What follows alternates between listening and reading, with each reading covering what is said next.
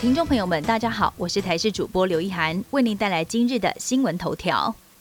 国民年金保费明年要涨百分之零点五，几件保费喊涨之后，卫福部宣布，国民年金保费从明年开始也要调涨，因为根据精算结果显示，余额不足以支付未来二十年的保险给付，因此明年一月一号开始，保费将要依法调整百分之零点五，由原来的百分之九调整到百分之九点五，预估将会有三百零二万人因此受到影响。调整过后，一般身份国保被保险人每个月保费自付额会增加五十五元，算下来一年要多付六百六十元。秋冬防疫专案十一月十八号公布，国内昨天新增加四例境外移入新冠肺炎确诊病例，全球秋冬疫情开始蠢蠢欲动，台湾也不例外，在十天之内累积了二十六例境外病例。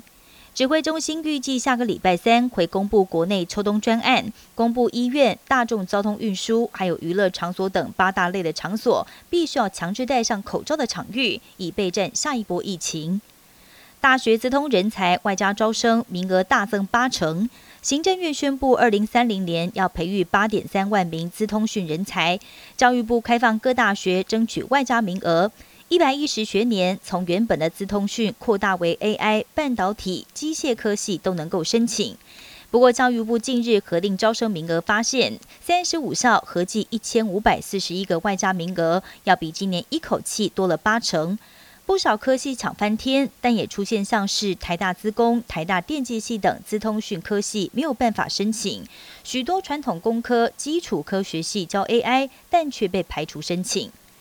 川普在身影六天之后首度现身。美国总统川普在大选后坚持自己会当选，但残酷事实让他没有再发表过任何谈话。而在沉默了六天后，十一号出席退伍军人节活动，整个过程相当低调，不发一语。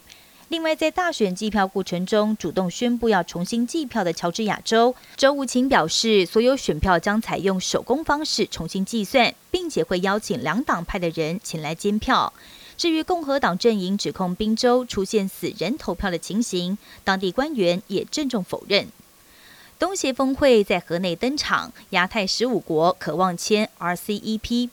第三十七届东协峰会十二号在越南河内揭幕。由于新冠肺炎疫情持续延烧，一连四天都会以视讯的方式举行。历经七年谈判，全球规模最大的自由贸易协定——区域全面经济伙伴协定 （RCEP） 渴望在十五号签署。日本媒体报道，日本正在主导加入特殊文件，让去年十一月退出谈判的印度几乎可以无条件随时加入 RCEP。由于日本在意中国崛起，因此主导拟定这份特别的文件。国际研究发现，新冠肺炎病患罹患精神疾病的风险倍增。这是英国 BBC 的报道。一项针对数百万名美国患者的健康记录研究显示，罹患武汉肺炎的病患当中，每十七个人就有一位首次被诊断出患有焦虑症、抑郁症或者是失眠症。罹患这类精神疾病的风险，大约是其他疾病患者的两倍之多。本节新闻由台视新闻制作，感谢您的收听。更多内容请锁定台视各界新闻与台视新闻 YouTube 频道。